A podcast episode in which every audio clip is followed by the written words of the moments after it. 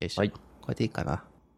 あの、今これ撮り始めたんですが、あの、そう、今本編っぽい話を始めちゃったねって言って僕が今慌ててレックボタンを押したところなんですが、大体打ち合わせで話したいこと全部話し終わって本編何話せばいいかわからないっていうのはあ、たまにありますね。はい。あの、そう、ライターさんとの打ち合わせでも、こう雑談で話してたやつ、あ、じゃあそれ書いてくださいよ、みたいな言うパターンとかそうそうそう結構ありますね。でもね、この雑談って、本当にそのアップルのキャンパス、今回実は、あの、でかい巨大な円盤の建物って我々が呼んでたところ、今回案内板がついて、これループビルディングっていう名前だったんだっていうことに今回実は初めて分かったんですけれども、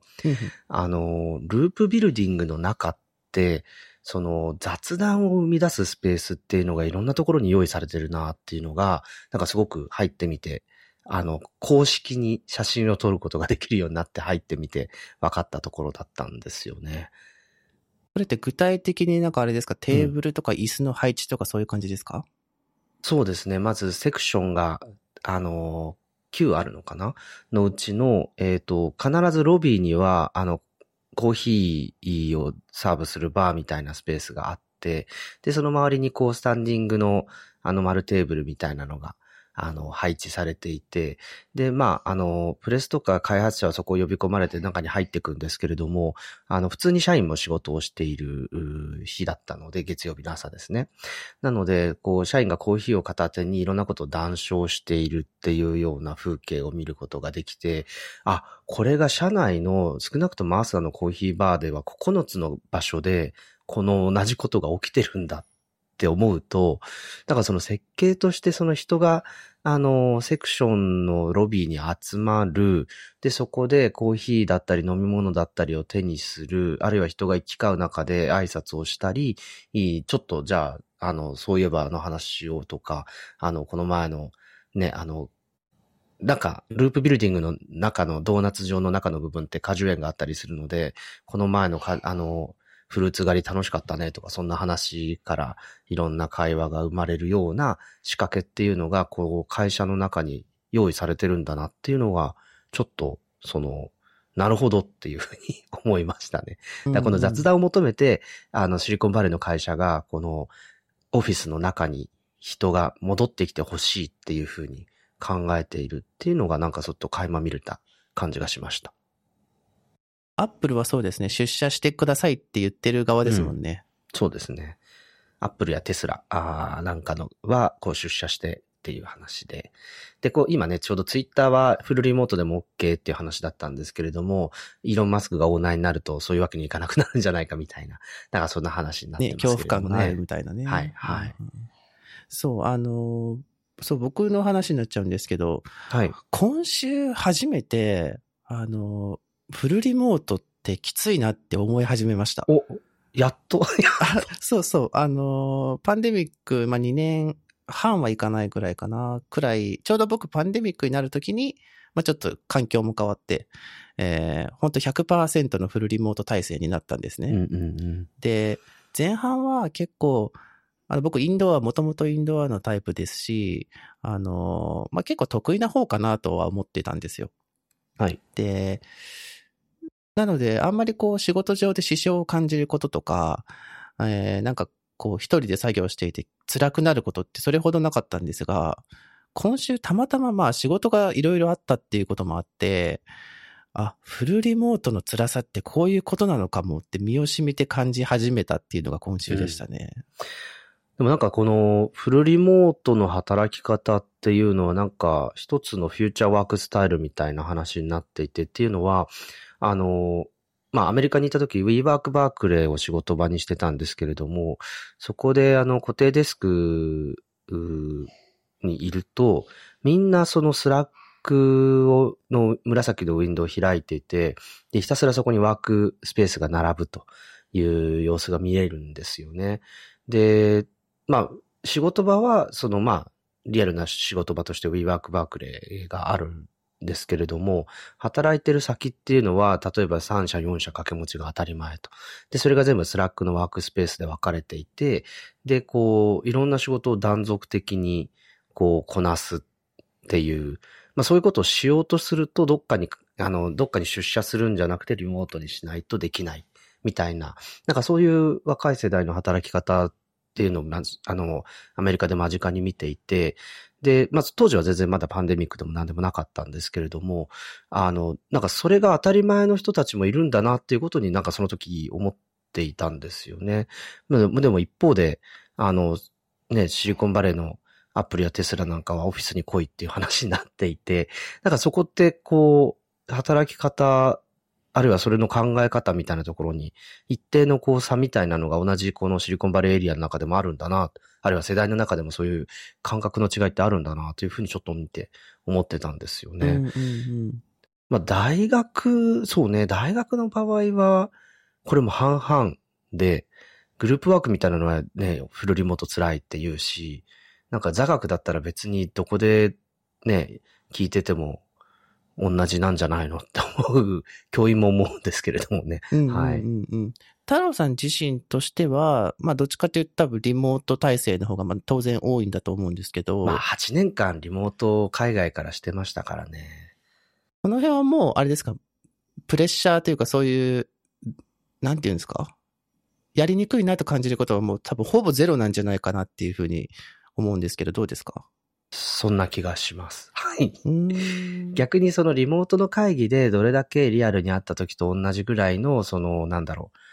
こう、創発というか、あの、あるいは話が早いって感じるお互いに感じる瞬間とか、あの、なんか、手っ取り早く終わったねっていう、なんていうかこう、ミーティングの後の感覚みたいなのが得られるかっていうのは、なんか、ちょっと個人的には追求したい部分かなと、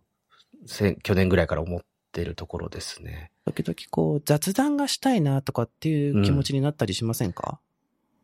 うん、ねだから雑談できる時の幸せたるやっていうのはすごくありますよね。うん、そうそう。仕事のミーティングってどうしても、うん、そう。まあ当たり前に仕事の内容を話して、うん、で、まあある程度30分とか1時間とかの枠の終了が近づいてきたら、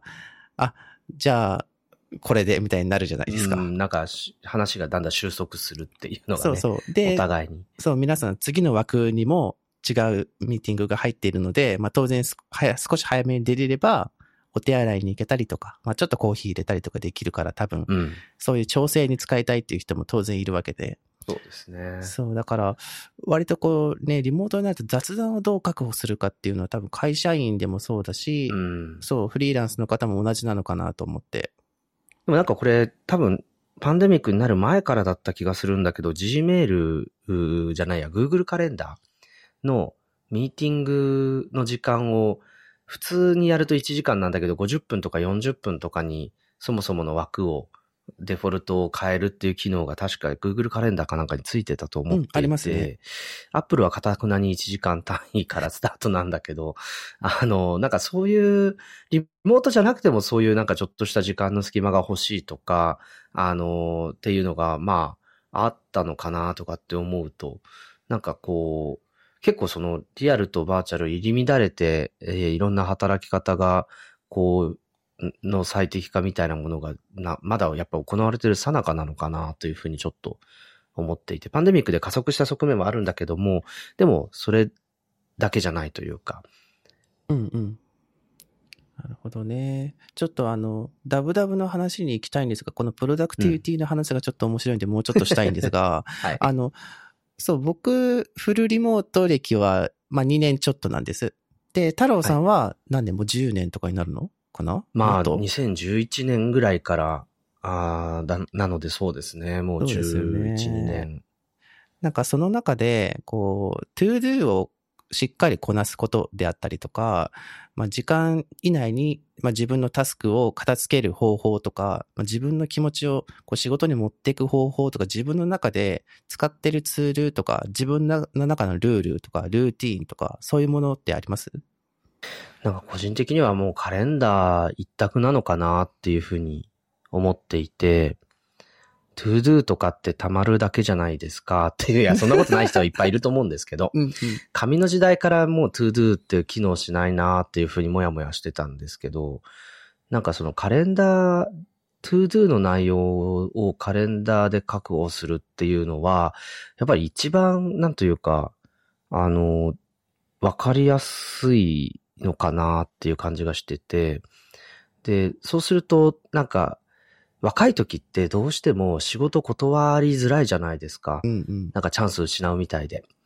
で、何でもかんでも引き受けて破綻するみたいなことって当然多分ある、あるんですけれども、でもだんだんこう、あ、時間に限りがあるんだっていうことと、あとね、40近づいて過ぎてってなってくると、なんか自分の仕事量の限界とか気持ちの持っていき方の限界とかっていうのもだんだんなんか分かってきて、そうすると、そのカレンダーの空き枠を全部埋めないと心配っていうよりは、空き枠がないと心配になってくるっていうなんかちょっと心境の変化みたいなのもやっぱり出てきていて、で、おそらく多くの人は家族であったりプライベートな話があったりとかっていうので、なんか、ね、多分、時間が有限であることっていうのを、そのカレンダーの空き枠の具合を見てすごく認識するというか、だから、あんまり iPhone のカレンダーよりは、iPad とか Mac みたいに一週間が一覧できるカレンダーの方が好きで、で、例えばこの原稿書かなきゃいけないとか、これしなきゃいけないとかっていうのも全部自分一人のための予定も、なんかカレンダーに時間として確保するみたいなやり方にどんどん変わっていったなというのがあって、で、最近ちょっと取り入れたのが Todoist っていうタスク管理のアプリなんですけど、これは Google カレンダーと連動してくれていて、まあ、タスクを作ると、その時間を設定することができるんですよね。あの、締め切りの日時なんですけど、これ、あの、設定するとカレンダー、Google カレンダーと連携すると、そこに1時間枠の、あの、時間が生まれるので、だいたい、こう、なんだろう、1時間枠の時間で、なんかその作業、タスク1個単位のを換算して考えるみたいな、あ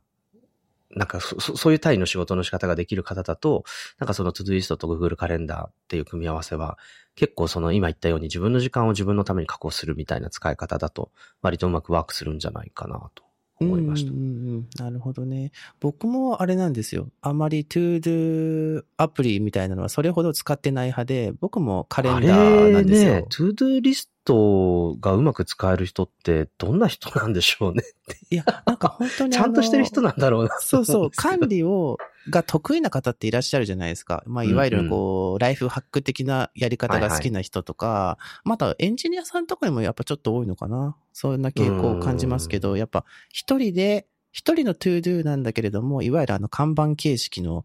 あの、何？トゥードゥ管理のやつを一人で、あの、実行している。で、それで、仕事のトゥードゥもそれでやるし、プライベートのトゥードゥ、買い物に行くだとか、うん、あの、ペットのこれを買い足さないといけないとか、なんかそういうものすらすべてそれのトゥードゥに突っ込んで、で、やらなきゃいけないこととして日、あの、日に日に消化していくっていうスタイルっていうのが、あの、まあ、少しなんか憧れる面もあるんですよね。その、僕はどっちかっていうと本当にもうダラダラしたい人なので、あの、これ前のエピソードでもちょっと喋ったんですけど、あの、to do とかって、まあ今日じゃなくてもいいものは明日でいいじゃんっていう、もう余裕で明日とかに回しちゃうし、あの、本当のガチ締め切りの前にならないと結局やらないっていう、あの、そういうタッチなんですよね。そう。だから、やっぱこう、ある程度自分を律するというか、なんかそういうところを人がどうしてるのかってちょっと今興味があるんですよね。うん。まあ、それを聞くのは僕は的確な人じゃないんじゃないか、ということだけは、はい。なるほど、なるほど。しておきます。はい。じゃあ、せっかく太郎さんにお越しいただいたので、さっきもちょっと話しましたが、ちょっとダブダブの話を聞きたいんですが、うん、ただ、あれですね、あの、もうニュースとか、まあ、あと、あれですね、あの、MacBook Pro のレビューなんかも解禁された後なので、うん、まあ、ここからは少しなんていうか、テーマに寄りすぎた話というよりは、太郎さんが見て、ここがこう思ったよとか、こういう感想だったよとか、ちょっとこう、普段原稿に書かないような話？いいですね。はい。ちょっと主観多めで、ちょっとお伺いできればと思うんですけど。うん、あのー、まあ、WWDC 自体は、あの、まず大枠の話からすると、9月の iPhone のイベントっていうのは、ユーザーですよね、主役は。で、彼らがその新しい iPhone を手に取って、、それで新しい OS を、や、それに向けて作られたアプリを楽しむという形で、引き続き長く iPhone プラットフォームにたくさんの人がいてねというのが、あの9月の Apple からのメッセージだとすると、その Apple っていう会社を挟んで、それが右側にいるとすると、今回の WWDC っていうのは6月のイベントは、その開発者の人たちに向けたイベントっていう位置づけ、まあ名前の通りですけれども。で、これ、どういう関係性なんだろうっていうふうに見てみると、あの、右側には iPhone がいて、iPhone を使ってるユーザーがいて、これが増えれば増えるほど、えっと iPhone のプラットフォームで動くデバイス数っていうのは増えますと。で、それに対してアプリを提供する開発者っていうのは、その iPhone ユーザーが増えれば増えるほど自分たちのビジネスチャンスが広がるというところで、えー、Apple のアプリ開発のプラットフォームにより積極的に参加すると。で、今度、同じことが逆にも言えて、アプリ開発者が増えれば増えるほど、いいアプリが増えれば増えるほど、iPhone の使い方であるとか、生活の中での、えっと、役立ち方っていうのが広がっていって、それは、こう、iPhone ユーザーみたいな人たちがより喜ぶという話ですね。ちょっと小難しいビジネスモデルの話なんで、あんまりこれ、あの、原稿にこう積極的に書く話でもないんですけど、うん、でも、それっていうアプリを挟んで、えユーザー側の iPhone、そして開発者側の新しい OS や API っていうものが、それぞれこう、アミューズメントとして提供されて、えー、プラットフォームが盛り上がると。まあ、これが、あの、6月と9月のイベントの、を俯瞰した時のこう、姿だと思っていて、アップルは、その開発者に対して3ヶ月先行して新しい OS を公開して、えー、それで、えっと、そこに向けた新しい面白いアプリ作ってね、という風にして9月に備えると。で、9月になると、その新しいソフトウェアと iPhone の上で動くアプリが揃った状態でユーザーは iPhone を手にするので、いきなり新しい体験が待ち受けてると。まあ、よくできてますよね。うんうん、この時間と、ビジネスモデルと時間を絡めたスケジューリングっていうのがもうずっと行われてきているっていうのが、あの、で、その前哨戦みたいなところがこの WWDC っていう位置づけだと思うんですけれども、あの、まあ、そういった意味で言うと、その、アップルとしては、あできればその開発者に次のインスタグラムとか、次の Uber みたいなアプリっていうのを誰でもいいから作ってほしいっていうのが、あの、多分立場になっているのかなと。で、それは、もちろん Google とか Facebook とかみたいな大企業のアプリも優れているかもしれないんですけれども、じゃあ、インスタグラムと Uber って大規模な企業が作ったんでしたっけっていうところが、あの、最近のその昨今のアプリの、あの、プラットフォームのせめぎ合いにも滲み出てる議論かなというふうに思っていて、まあ、そういう意味では、より新しいフレッシュなアイデアを持っている、一人でもいいし、数人レベルでもいいんだけど、そういう開発者たちをより手厚く、こう、サポートしていくことによって、将来のインスタグラムや、えー、Uber みたいなアプリが iPhone のプラットフォームでまず先に出てくると。そうするとやっぱり iPhone 使ってないと、こう、そういう未来の新しいスタンダードみたいなものに触れられないよねっていう風になって、開発者も交えて iPhone のブランドを高めるように仕向けてるんだな、というふうにですね、思っていて、うんうんうん。まあ、そんなおもてなしが、こう、開発者向けに必要だっていうのが、WWDC だったし、今回その、あの、まあ、多分600人とか、700人とかそういう規模だと思うんですけれども、っていうに限られた人数ではあるんですけど、まあ、世界中のそういうあの開発者を呼び込んだ、あっていうところも、あの、なんか少し、あの、そういう開発者と話したかったんだなっていうのが、なんか今回の WWDC の、あの、なんかポイントなのかなと思っていて、で、MacBook Air の、あの、ハンズオンがプレス向けにだけ行われたんですけど、そこでフィル・シラーさんと、こう、たまたま見に来てたフィル・シラーさんと話して、で、まあ、あの、何回かね、インタビューさせていただいていたので、あの、まあ、今回のイベントどうだったっていうふうに真っ先に聞かれたんですよね。彼は今、フェローとしてそういったイベント周りであるとか、そういうリレー、えっ、と、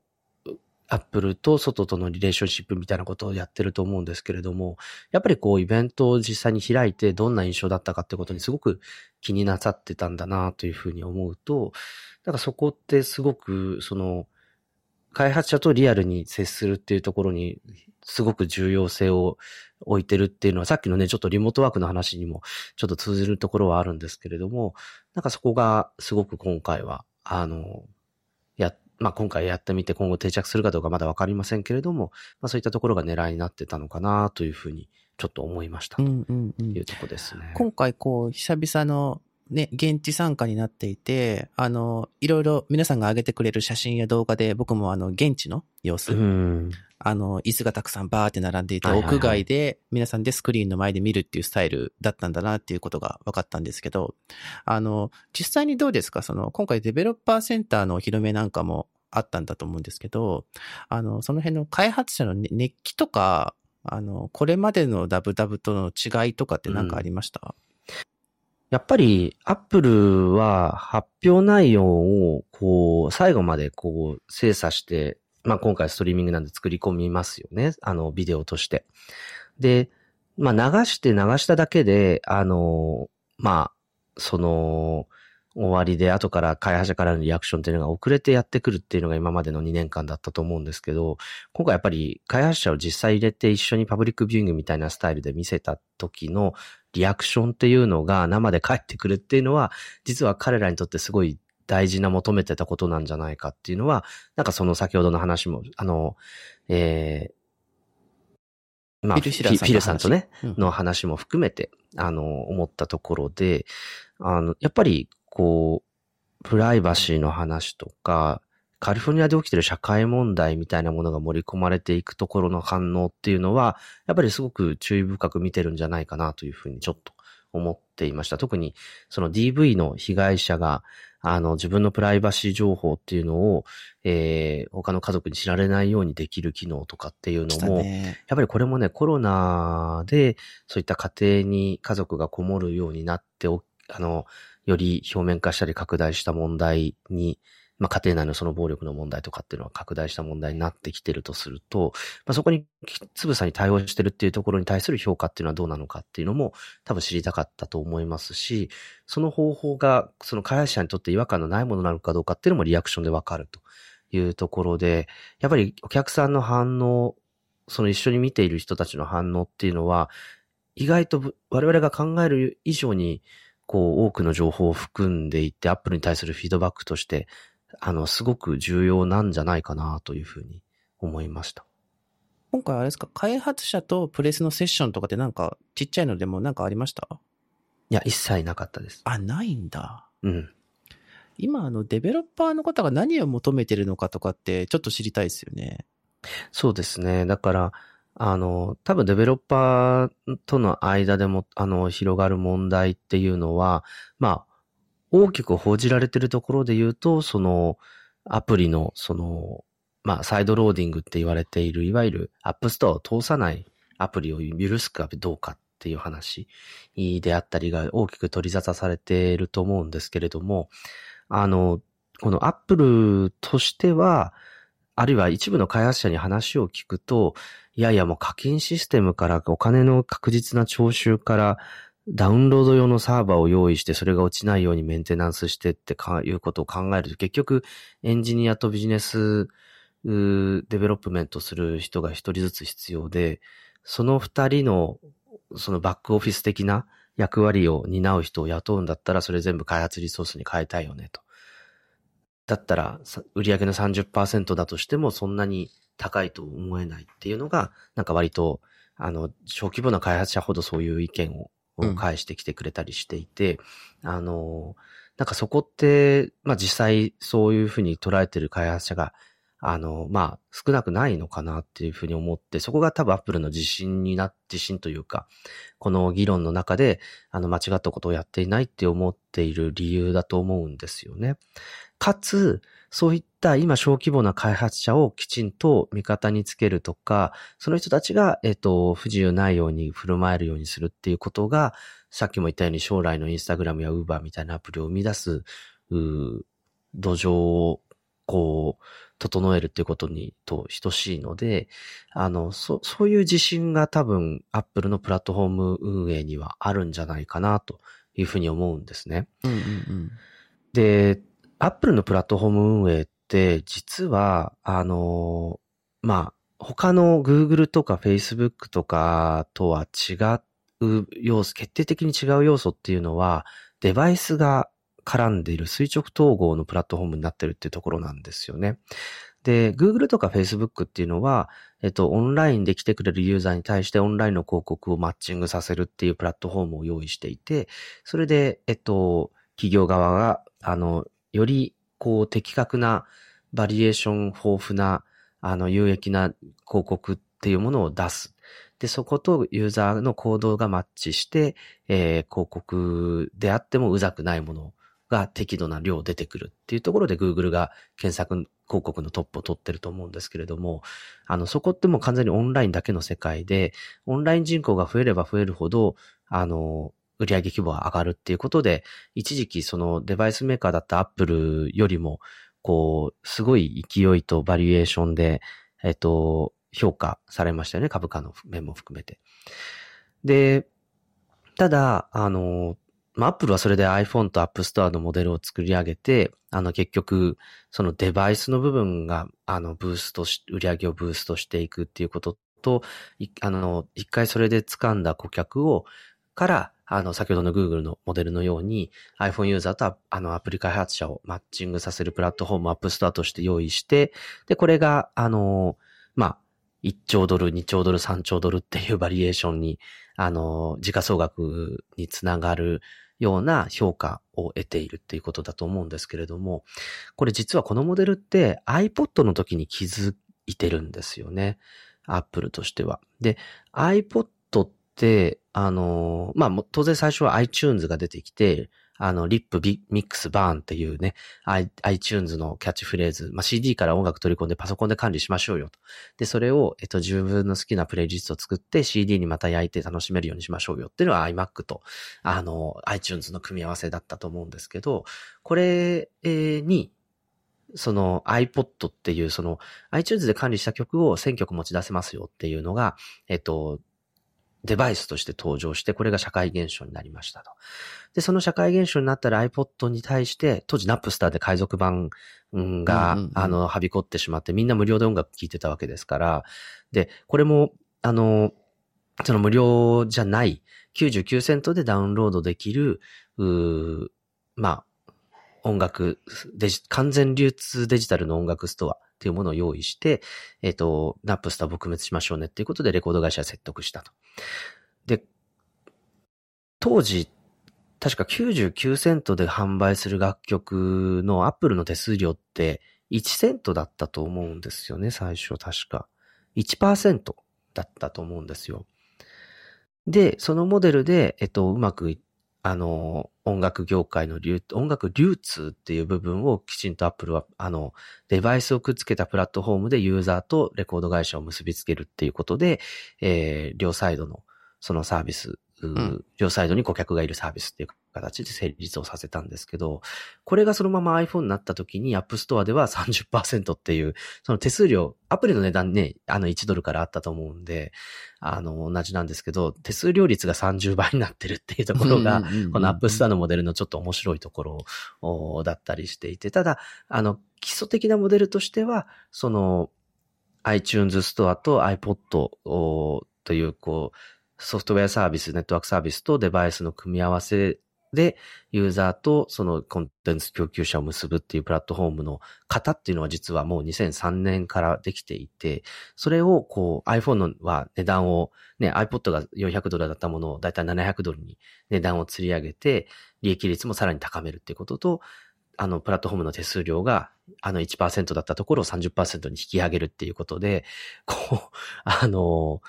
収益率を思いっきり高めるっていうことに成功してるって見ると、まあ、あの、なんだろう、その、アップル自体のビジネスっていうのは本当に今のビジネスも含めてですけど、もう2003年にジョブズが作り上げていたものをより高付加価値化する、あるいは膨大なユーザー数を集めるっていうふうにして、まあ成り立ってるんだなっていうことが、なんかちょっと、ちょっと振り返ると分かってくると思うんですよね。で、そ、そういうところが、なんかちょっと、その、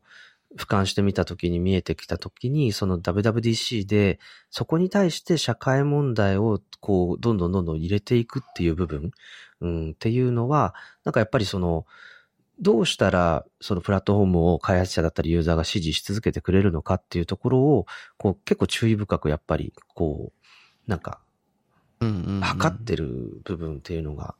あって、で、まあ、久しぶりのリアル開催だったからなおさらかもしれないんですけど、なんかそういう側面っていうのは、なんか節々にちょっとプレゼンテーションの内容とかを見ても感じたなと思うんですよね。で、あの、例えば、カープレイの未来版って今回出たと思うんですけど、あの、自動車メーカ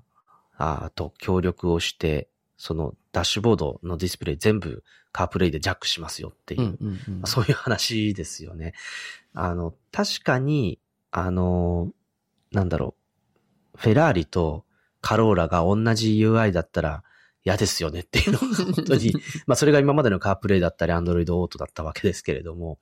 まあそれはさすがにないよねっていうことで、自動車メーカーと一緒に、その車らしい UI っていうのを一緒に作れるようにしますよっていうのがなんか今回の発表だったんですけど、ここで興味深いのが、そのアップルがなんでそれができるのかっていうと、その、個人の情報を蓄積して活用するっていうビジネスはやらないっていうふうに口酸っぱく宣言してきたからだと思うんですよね。プライバシーっていう側面で。結局、トヨタは未だにアップルのことを信じられなくて、あの、今回のカープレイ次世代版には参画してないんですけれども、結局、車速データとか、その車のコントロールの情報とかっていうのを、アップルの iPhone とその場限りですけど共有するっていうことに対してまだトヨタは恐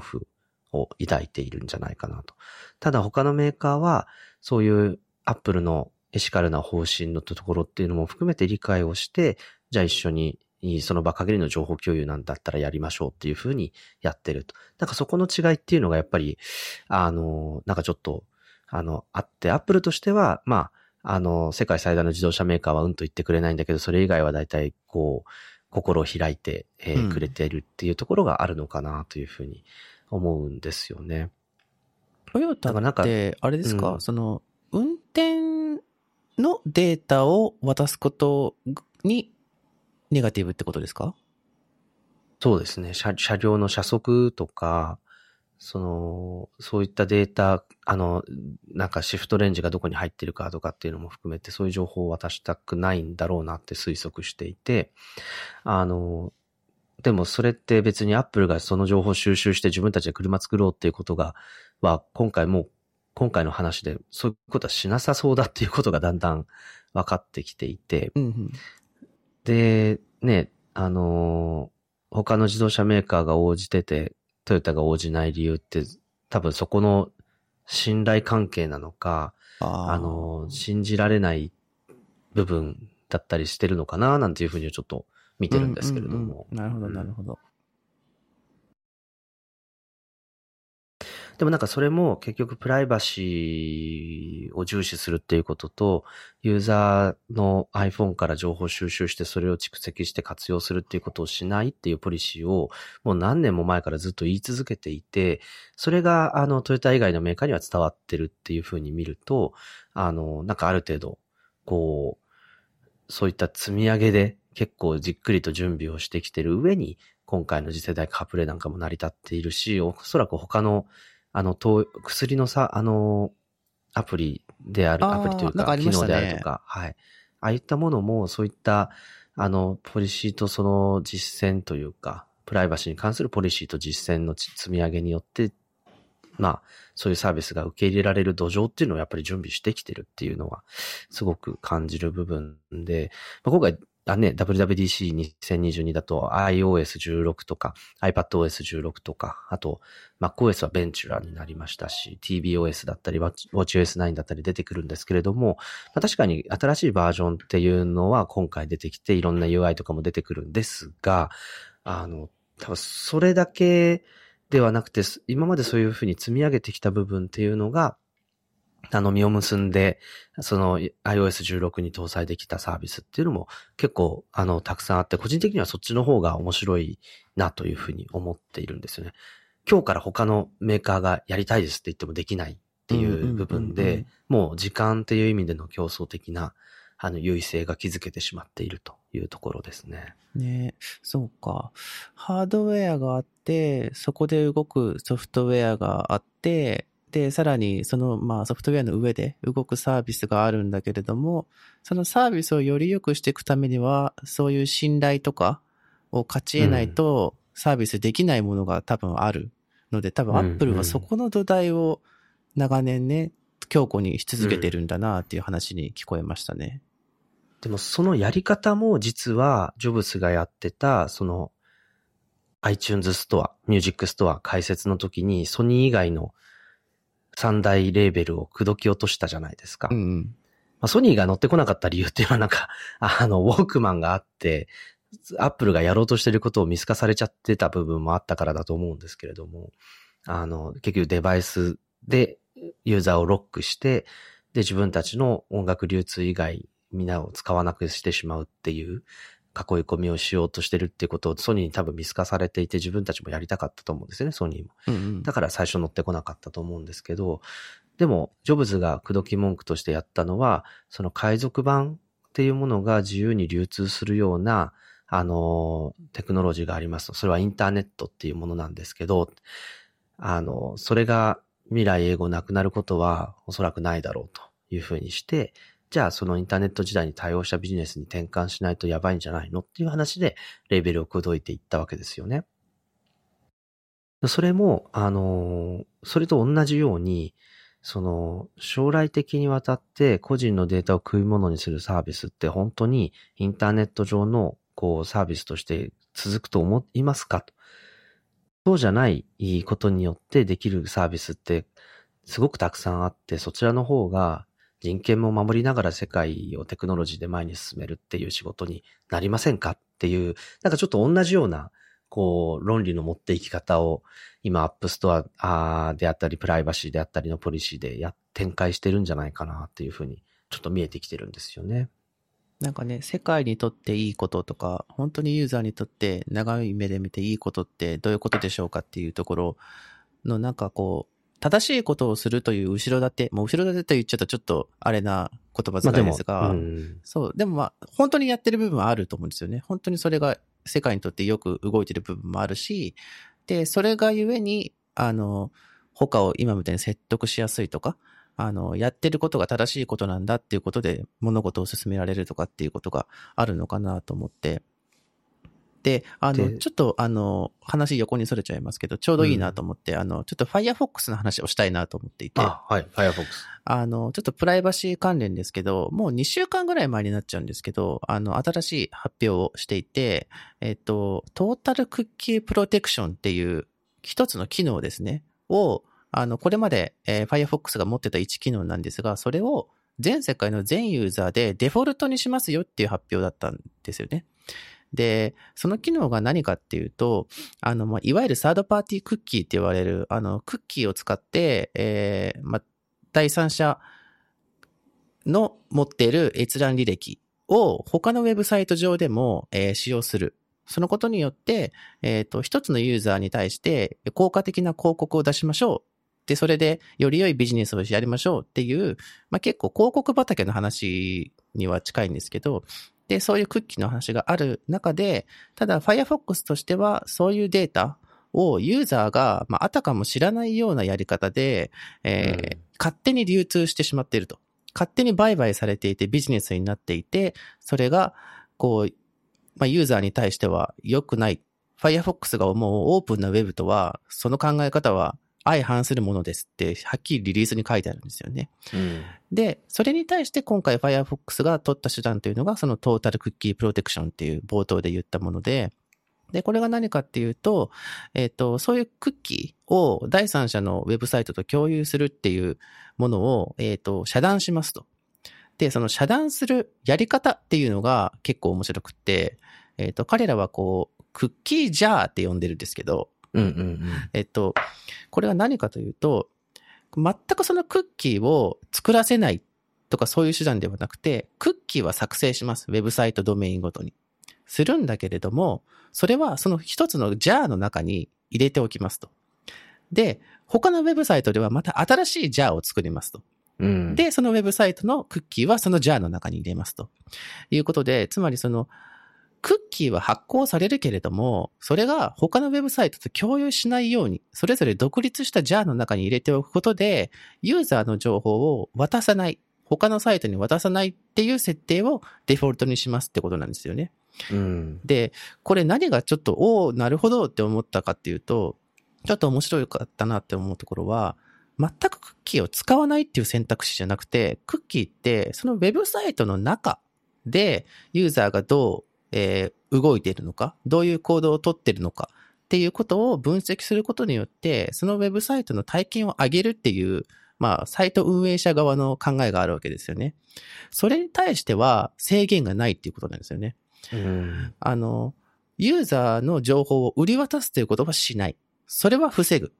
なんだけれども、ウェブサイトの体験を向上させるのに必要な情報に関しては、そこは残しておくっっていう、あの、まあ、ある種問題の切り分けがしっかりされていて、それを実現してるっていうところが結構、あ、なるほどね、とちょっと僕はこう面白くいいなと思ったところで、結構ここは、Firefox って結構こういうね、前のめりなアクティブな取り組みをするようなブラウザーになってますけど、あの結構ここは、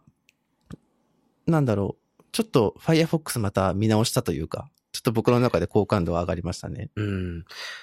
これもおそらく、その世代間みたいなところあるのかなと思うんですよね。あの、今、やっぱりプライバシーであるとか、デジタルプライバシーみたいなことって人権だよねっていうアイディアが、やっぱり Z 世代中心に起きていて、で、こういう Facebook であるとか、あの、デジタル広告の世界を作り上げてるのっていうのは、それの一つとか二つ上の世代の人たちですよね。これもどっちがいいかっていう議論っておそらく世代間ギャップになってるんですけど、日本ってどうしてもその人口構成比的にその上の世代が多くて、下の世代が少ないっていうことで、多数決やってしまうと上の世代の論理が勝つっていう構造から、もう逃れられないんですけれども、なんかその、アメリカでやっぱり世代ごとにセグメントして今 Z 世代がすごく注目されてるっていうのは、あの、その人たちが10年、まあ5年から10年後に消費のメインになってい、くときに、そのどんな価値観でみんながその購買をするのか、あるいはどんなあの価値観を抱いて生活してるのかっていうことを今のうちに知っておく、もしくはそこにコミットしておかないと、5年後、10年後にビジネスがなくなってるよっていうことが、まあ、その Z 世代に注目しましょうっていう話の本質だと思うんですよね。今の話じゃなくて、5から10年後の話だと思っていて、で、この Firefox のこの話っていうのも、それをすごく色濃く反映していると。今、Chrome が当たり前のウェブブラウザの世界なんですけど、これ、ちゃんと、あの、この、プライバシー、彼らの世代のプライバシー感にコミットしていけば5年後クロームひっくり返せるぞっていうふうに本気で思ってると思うんですよ。で、これ、でも、ちょうど実は昨日大学の授業でも同じ話をしたんですけど、これ、その iTunes ストアが開設された時のあの危機感っていうのも実は同じものがあって、当時そのナップスターで大学生たち一番音楽に興味がある世代ですよ。この大学生たちがナップスター使って、えー自由に無料で音楽を聴くようになってしまって、で、この世代の人たちが例えば10年後に30代中盤になった時に何が起きるかっていうと、放っておくと音楽っていうのはただで落ちてきて聴けるものだっていう以上の価値観にならなくなっちゃうんですよね。で、他のことに消費を回して音楽にはお金が回ってこないっていうのが、こう、定常化してしまうんじゃないか。で、ナプスターをはびこらせ続けているとそうなってしまうので、そもそもの、その、CD みたいなメディアでの音楽流通をやめて、最初から DRM かかっている音楽をより流通コストを下げて安く提供することで、えっ、と、音楽は買うものだっていう価値観をなんとか守ろうっっていうのが、あの、多分レコード会社側を説得するときの、あの、すごく大きな要素になってたと思うんですよね。で、同じように、そのプライバシー垂れ流しで、えっ、と、友達と繋がれれば楽しいよねっていう、まあ、ジェネレーション X なのかな。わかんないけれども、あの、便利だったら自分の情報を切り売りしてもいいよねっていう価値観の人たちが、今、あの、あるいはそういう知識がなくてそういうことを気にしないっていう人も含めて、あの、Facebook であるとか、デジタル広告によるトラッキングを許容している人たちっていうのが、まあ今当たり前かもしれないんだけれども、その価値観って今のその若い人たち気持ち悪いと思っていて、だから Facebook も一切アクセスしないし、あの、そもそもインスタグラムも開かないみたいになってきちゃってると。まあそういう人たちが、じゃあ何をこう好んで、何だったら、どういうふうにすると支持してもらえるんだろうっていうところで、えー、行った時に、その、この、例えば今回の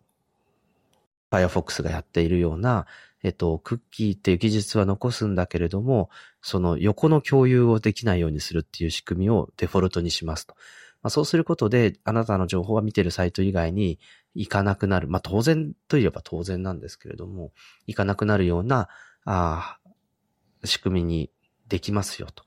ついては、あなたの情報があの、一個どっかでクッキー取られたらそれがいろんなところに共有されてしまうみたいなことはなくて、えっ、ー、と、自分のコントロール、把握してる範囲の中でしか活用されない情報になりますよっていうことを、えー、まあ、あの、好んでいる世代がいて、その人たちに対して、えー、Firefox を支持してもらえれば、5年後、えー、Chrome をひっくり返せるっていう、そんな算段を、こう、見ることができるんですよね。その世代間の、そのその価値観によって、そう5年後にひっくり返すっていう、なんかそれはちょっと面白いですね。なるほど、なるほど。うん、例えば、ちょっと、まあ、太郎さんに聞くのがいいのかわからないんですが、今の大学生の子たちの iPhone って、Chrome って入ってるんですかね ?iPhone にですか？そう、iPhone に。うーん。多分入ってないですよね。入ってないですね。そう。うん。普通にサファリ使ってると思います。そうそうそう。結局、わざわざ Chrome 入れてるのって、まあちょっと、なんだろう、こういうのが好きな人しか多分入れないですよね。あとまあ、開発者くらいだよな。うん、でも結局 iPhone のさ、あの、Chrome って動いてるのはサファリと同じ WebKit だから、そうそう、同じだから、ね、あんまり、それこそ、なんか、Google のログインするアカウントを開けたいとか、そういうニーズで使ってる可能性はあるんですけど、それ以外にはちょっとあんまり使い用途がなさそうですね。はい。確か最近あれですよね、その IE のサポート終了と同じくらいのタイミングで確かブラウザの全世界のシェア率みたいなの確か話題になってて、うん、ちょっと今すぐ出ないですけど、結構まだ Chrome が支配的だったような、8割9割とかそういうレベルだった気がするんですよね。うん、はい。ね、あ、そ、そうなんだっていう。まあ、なんだろう、昔からね、ずっと、ずっとっていうか、ここ10年ぐらいはでも Chrome の時代のような気はしますが。そうですね。そうですよね。やっぱりインターネットエクスプローラーって、あのー、ずっと、そうですね、あのー、まあ、シェアをずっと上げてきて、あの、上げてきてというか、未だにまだ IE って、あのー、ね、17%ぐらいあるんですけれども、うん、それでも今は Chrome が66%とかなので、そんな感じか。3分の2ぐらいは Chrome ですね。はい、はい。ただし、あの、本当にじっくりじわじわと2020年から21年にかけて、こう、サファリが、そして、えっ、ー、と、Firefox が、こう、うん、あ、ちょっと Firefox は全体的に減少傾向なんですけど、サファリがじわじわ盛り返してきてるんですよね。で、これって、まだちょっとした変化なのでわからないんですけど、実は2020年、2021年の、えっと、これ8、7月、8月、9月ぐらいから、あの、以降は、あの、クロームのシェア減少してるんですよ。わずかに。なんでだろう？ながら。だここが、もしかしたら、その、サファリのプライバシー機能の強化みたいなところに、ユーザーがあるいは反応し始めてるんじゃないかっていう、まだわかんないですよ、全然。うんうんうんもしかしたらその転換点みたいなタイミングになってきてるかもしれないっていう。あの、ちょっとブラウザだけの話じゃないですけど、なんか今回からアップルがそのソフトウェアで、もうあらゆるものをこうシェアしながら何かをするっていう機能を増やしてきてると思うんですよね。あの、はいシェアプレイに始まり、はいあと、何でしたっけ？あの、ミロのコピーみたいなやつ。あの、ミロのコピー？あの、ホワイトボードのアプリケーション、新しく発表したやつとか、えっ、と、えー、なんだっけ、フリーフロー、フリー、なんかそんなのありますよねごめんなさい、フリーフォームですね。はい。それもあるし、あとサファリのタブも確か共有できるとか言ってましたよね。そうですね、タブグループから。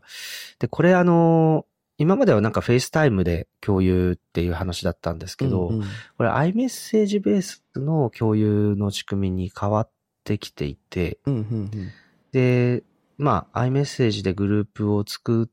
て、そこの中で共有する。で、その共有アプリからでも、あの、メッセージアプリからでも起動できるっていう、なんかそういう立て付けにまあなってるようですね。うんうんはい。なんかそれがこうね、パンデミック以降顕著になった、やっぱ画面を共有するのもそうだし、そのツール上で共同作業するっていうのがすごい増えたと思うんですよね。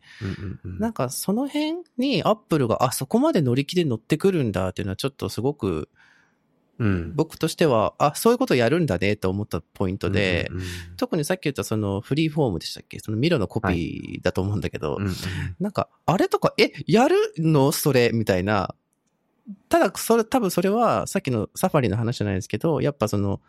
ツール、ソフトウェア側で、みんながこれ使ってるから、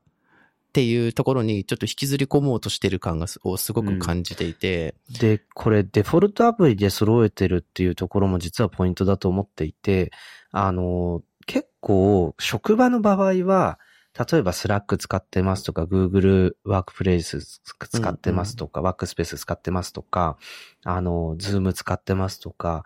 あの、職場どの中ではアプリが揃ってるじゃないですか。うんうん。だけど、この、一歩職職場を出て、えー、なんだろう、こう、プライベートだったり、あの、家族だったり、友人だったりで何か共有しようとすると、あの、あれ、LINE がいいの？メッセンジャーがいいの？みたいな話から始まって、あ Google ドキュメント見られる？とか、あの、いや、ちょっと使ったことないからわかんないなとか、あ、じゃあ、あの、な、何のアプリ使えば共有できます？みたいな話が。結構こう、あるんですよね。まあ、その中で、あの、まあ、iPhone 使ってる人同士であれば、まあ今までね、AirDrop は割と iPhone 同士だと使うようになってきてるのかなと思うんですけど、そのノリで、こう、例えばそのフリーフォームで手書きのメモを共有しましょうとか、iCloud のシェアフォトライブラリーみたいなので、みんなで写真撮ったらそこに一発で入ってくるような仕掛けっていうのを作りましょうとか。なんかそういうふうにデフォルトのアプリで共有できる体験というのを増やすっていうことで、職場では便利にそういう共有体験をしてたんだけど、プライベートになると一気にその環境がないっていうところにぶつけてきたのかなっていう感じがしてるんですね。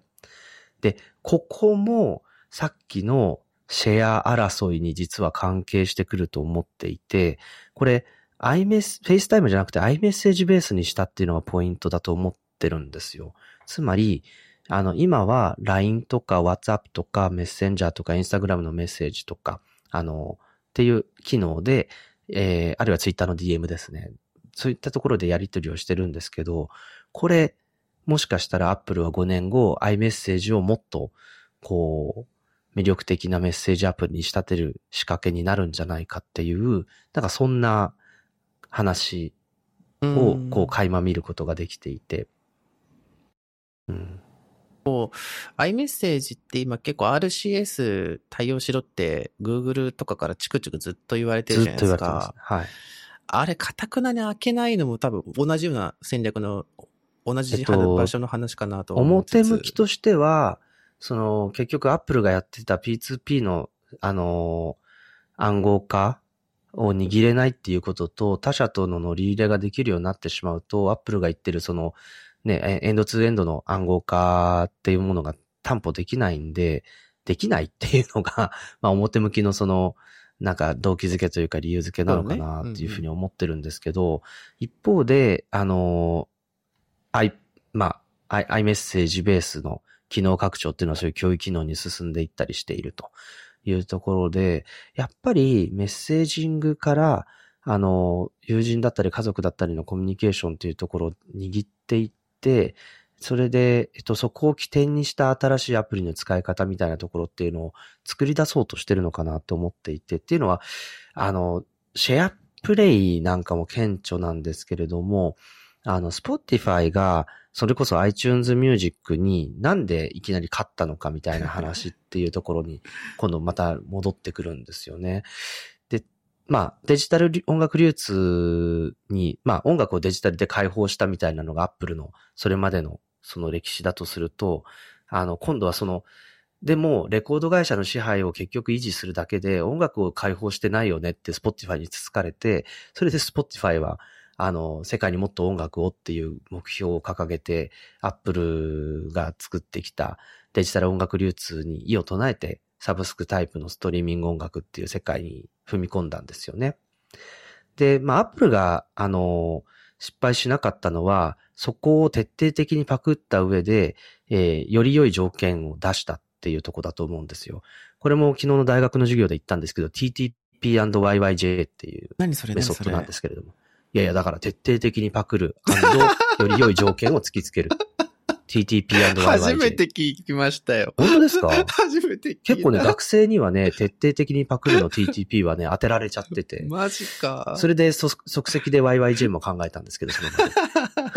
それ初めて聞きますよね、それは、ねうん初めて聞く。はい。でもその、アップルはそういった意味ではシリコンバレーの、で、もう結構ね、徹底的にパクるは割と、あの、行われてまあいるので、そうですね。うん。ちゃんとそれを地でやった上で、より良い条件、つまり、あの、完全有料化してアーティストにきちんと支払いをしますよっていうことと、あと、えっと、iTunes は各国でそういったレコード会社だったり地元のアーティストとのコミュニケーションっていうのがあったので、あの、そこを活かして、あの、ハンドピックのプレイリストを作ったり、そういった、あの、各国での、えっ、と、音楽をフィーチャーしたりっていうことを、えちゃんと編集を音楽にかけましたよっていうところをやって、かつ、えっ、と、ハイレゾと空間オーディオっていう付加価値を提供して、で、今実は、Spotify って多分7000万曲とか8000万曲なんですけど、Apple Music ね、9000万曲まで増えていて、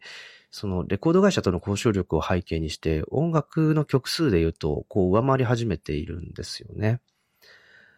なので、まあそういった意味では成果出てきてるなと思うんですけれども、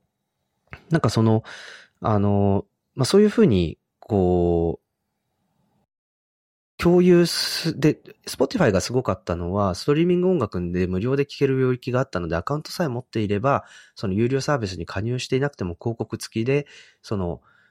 SNS なんかでシェアされた音楽が聴けたんですよね。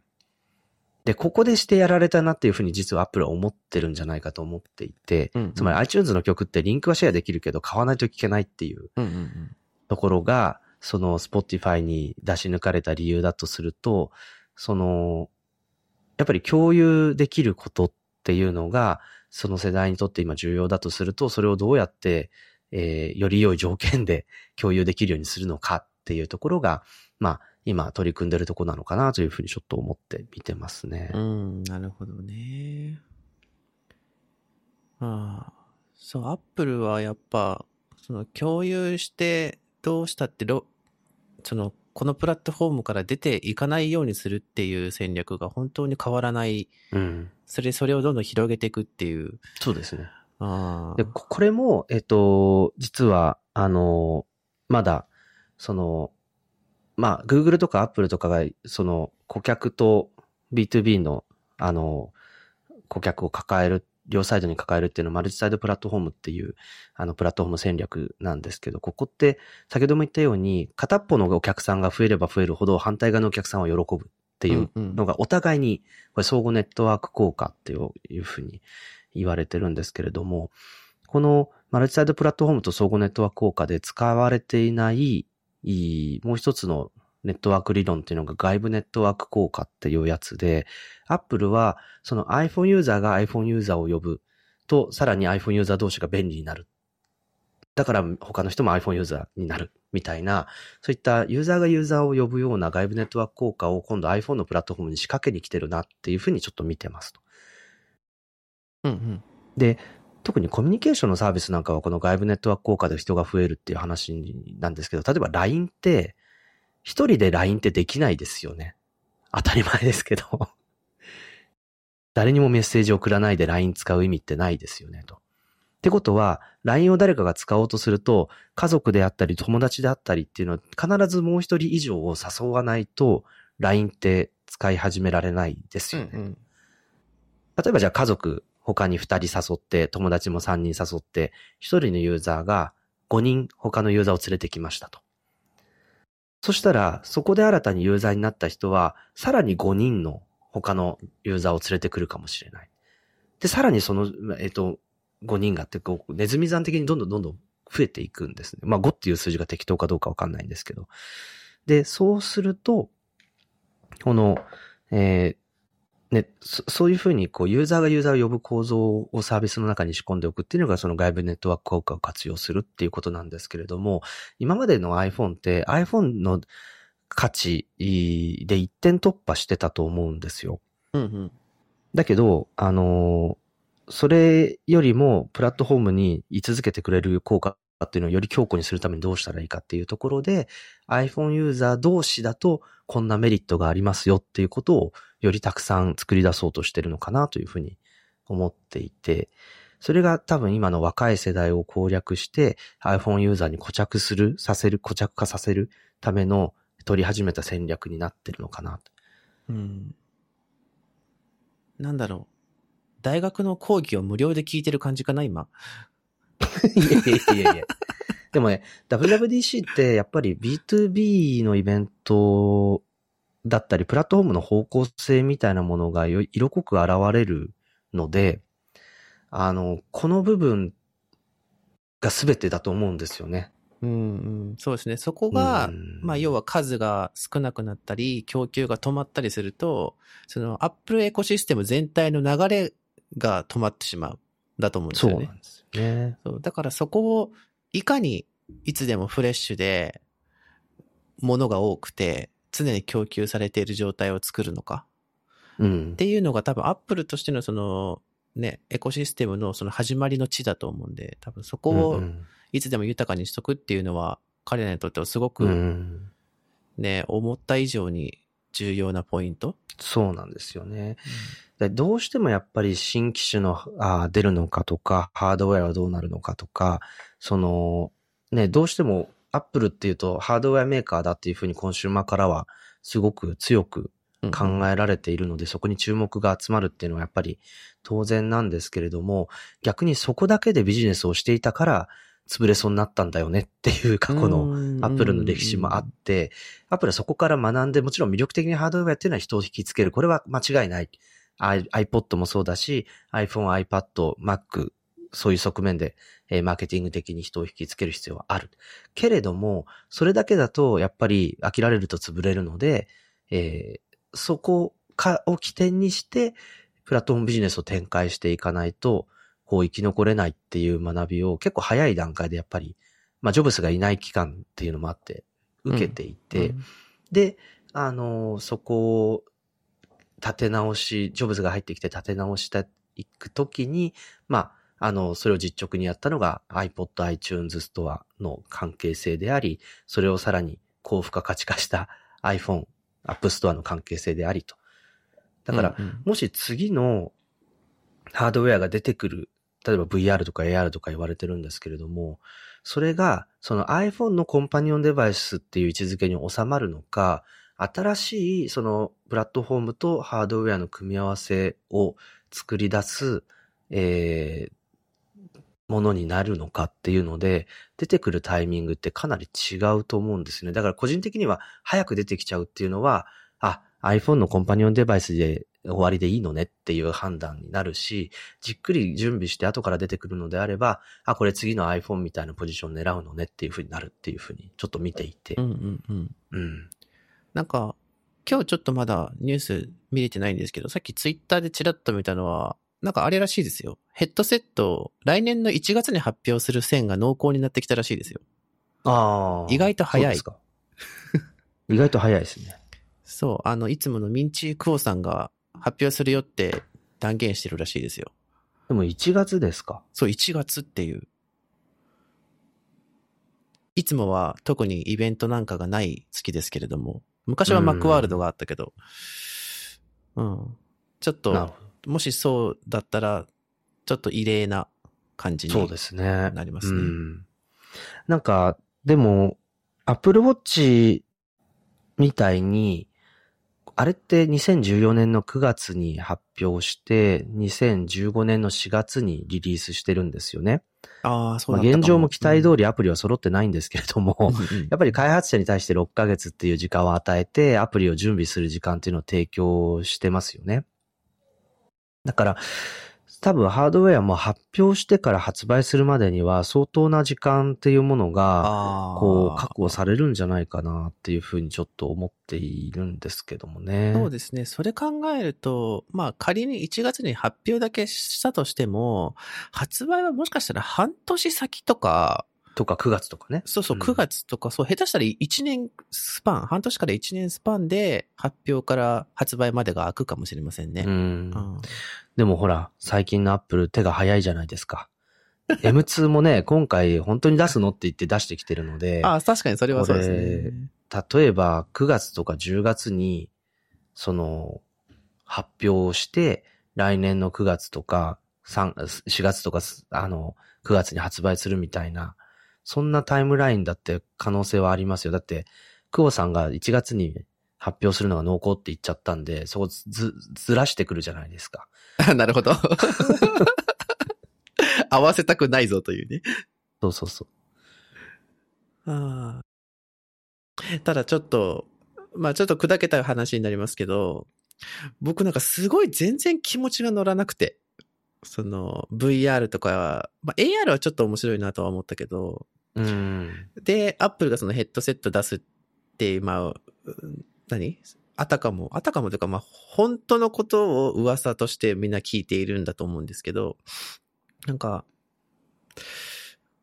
なんだろう、これは興味の移り変わりなのか、何なのか、なんか、その、アップルの新しいカテゴリーの、しかもこれからの未来を作っていく AR、VR 領域のデバイスをアップルが出すぞっていうと多分まあ世間は盛り上がって、まあおそらくなんだろう、あ iPhone の新機種かのように多分なるんだと思うんですけど、うん。なんかね、そこに乗るイメージがね、つかないんですよね。なんか。ああとは、その、ね、多分、我々の世代も含めて AR、VR がネイティブな世代じゃないので、その、そういうのがネイティブな世代が何を求めてるのかっていう部分ああ、が、やっぱり重視されるのかなっていうふうに、ちょっと思ってるんですよね。つまり今の20代の世代。そうですね。ああ。なんか、こう、まあ僕も太郎さんも、まあ、ちょ、ちょっと年はちょっとだけ離れてますけど、そのなんだろう、自分の興味の移り変わりみたいなのって実感するタイミングとかってどうですか？僕結構あるんですけど。いや、ありますね。うん。なんか、そのもちろん世の中のトレンドっていうものもあると思うんですけれども、例えば自分のね、ライフスタイルがどう変わってるかみたいな話があったり、あとは、まあ、あの、まあ、これは切実な話としていろんなものがすごい値上げされていて、あの、あるいはそれが予見されていて、どうやって生活を守るのかみたいな話もあるし、あの、なんかそういうところで何に注意すべきかとか何をこう、あの、重視したり取捨選択すべきかみたいなところっていうのが変化するっていうのはすごくやっぱりあって、で、例えば、あの、例えばコンピューターの使い方で言っても、8年間アメリカでリモートワークをしていた時っていうのは、どちらかというとデスクトップ重視だったと振り返ることができるんですね。ゆ、ゆえにデスクトップのパソコンと、あと、えっ、と、それの作業環境の一部を持ち出せる iPad Pro みたいな関係性がちょうど良かったりしてたんですけど、でも、今度、リモートワークが明けてきて、ちょうど今ですよね。こう出たり入ったりが増えるようになると、持ち運べるハイパワーノートっていう意味で MacBook Pro 14インチのま、あの M1 Max Pro のモデルっていうのがちょうどいいと。でもでかい画面は必要だから家にはあの LG の27インチのディスプレイがあるみたいななんかそんな環境になってきたと。っ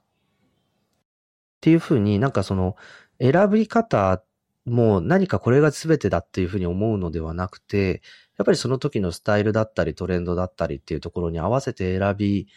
うる目目は持っていないといけないなっていうふうに思うんですよね。うんうんうんうんで、それが多分いろんなことにも波及していって、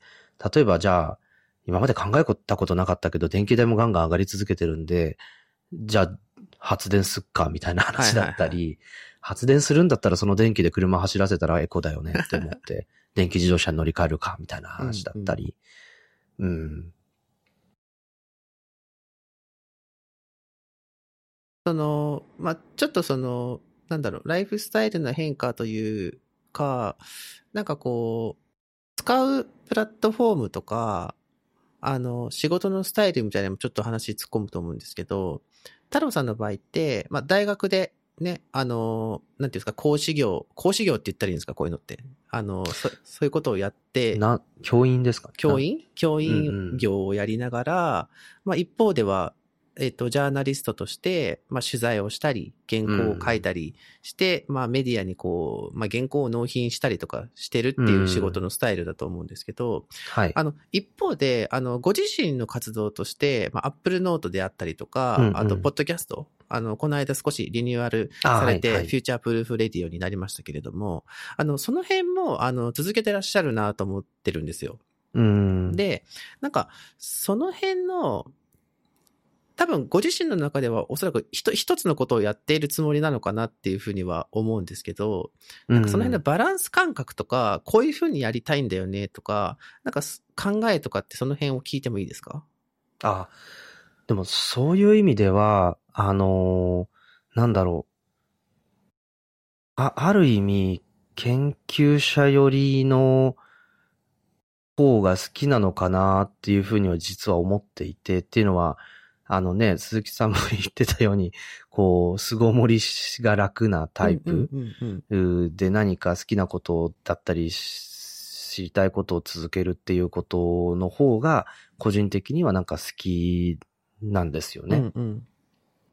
でも一方で、そのアウトプットの方法がいろいろになってきたなっていうところが多分その今言っているようないろんな幅の話かなってちょっと思っていて、えっと、実は、まあ、大学ではそのビジネスモデルであるとか、ケースメソッドであると、ケーススタディ、ケースメソッドであるとか、あとは、その、ビジネスプランを作る授業っていうのをやっていて、で、で、特にそのケーススタディメソッドの話は、結構ジャーナリストの活動と近いんですよね。うんうんうん。取材をして、踏み込んで取材をして、で、時代背景とか、あるいはその時の経済状況とか、そういった外部情報も含めて、それで問いを立てて、で、ケーススタディなので授業で使われる教材なんですけれども、あの、一定の答えはありつつも議論の余地を持たせる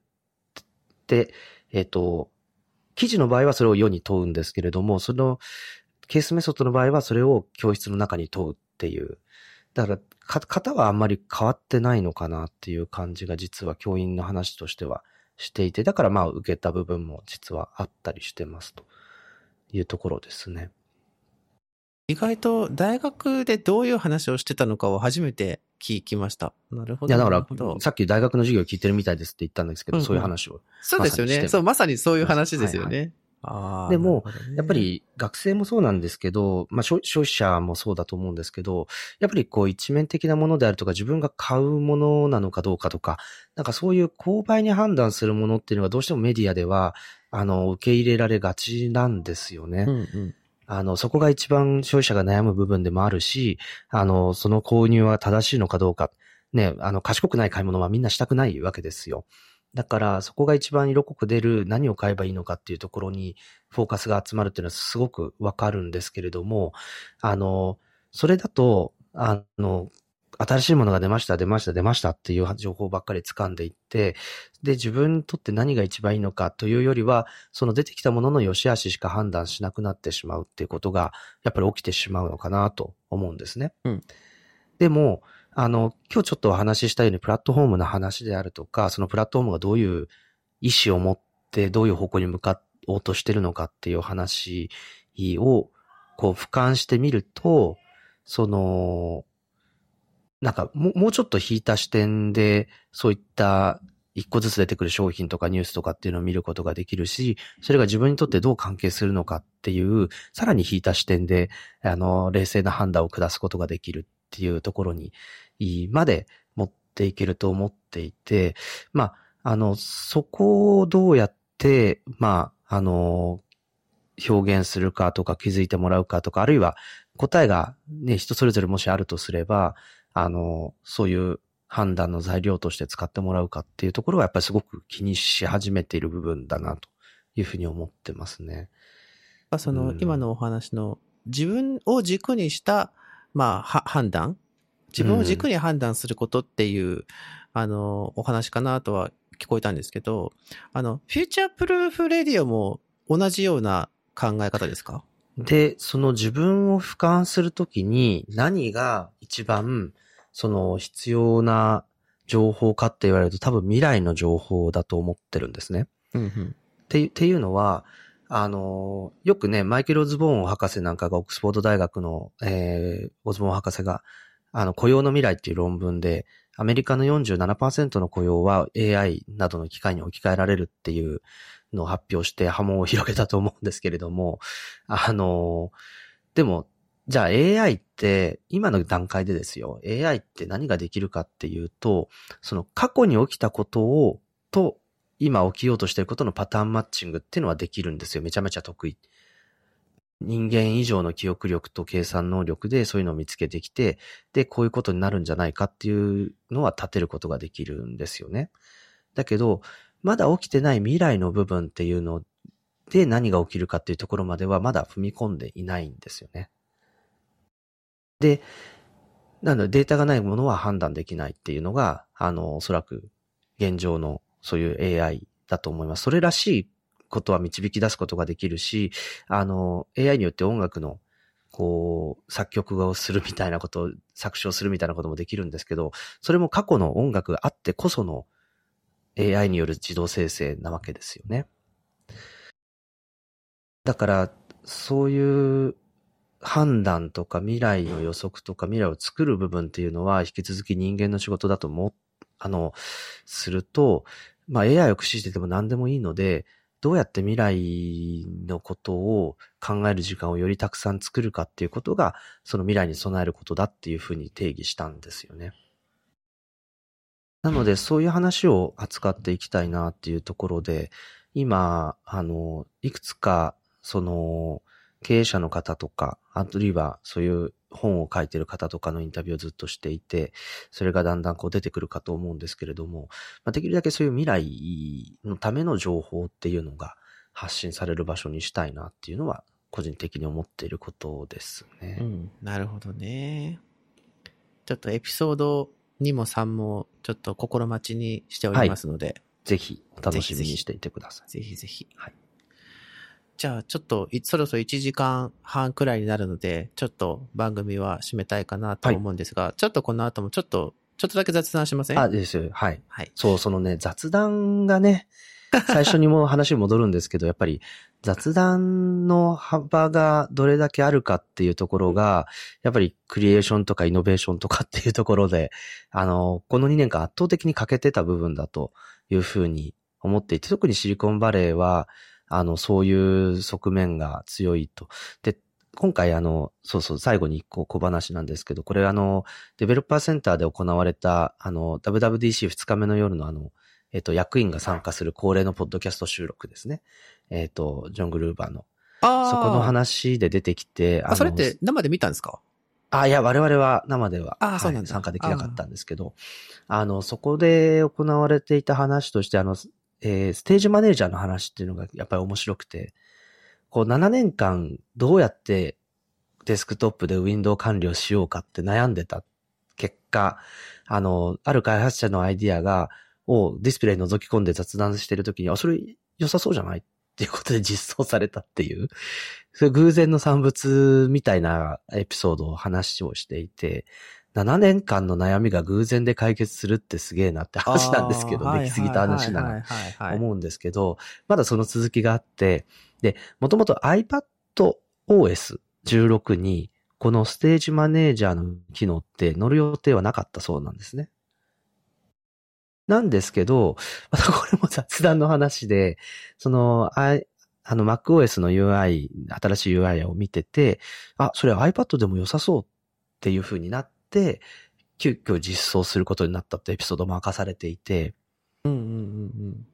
で、まあもちろんみんながみんなこの方法でウィンドウ管理をしてくださいねっていう話では全然ないんですけれども、あの一つの方法として提供するんだけど、あのそういう、う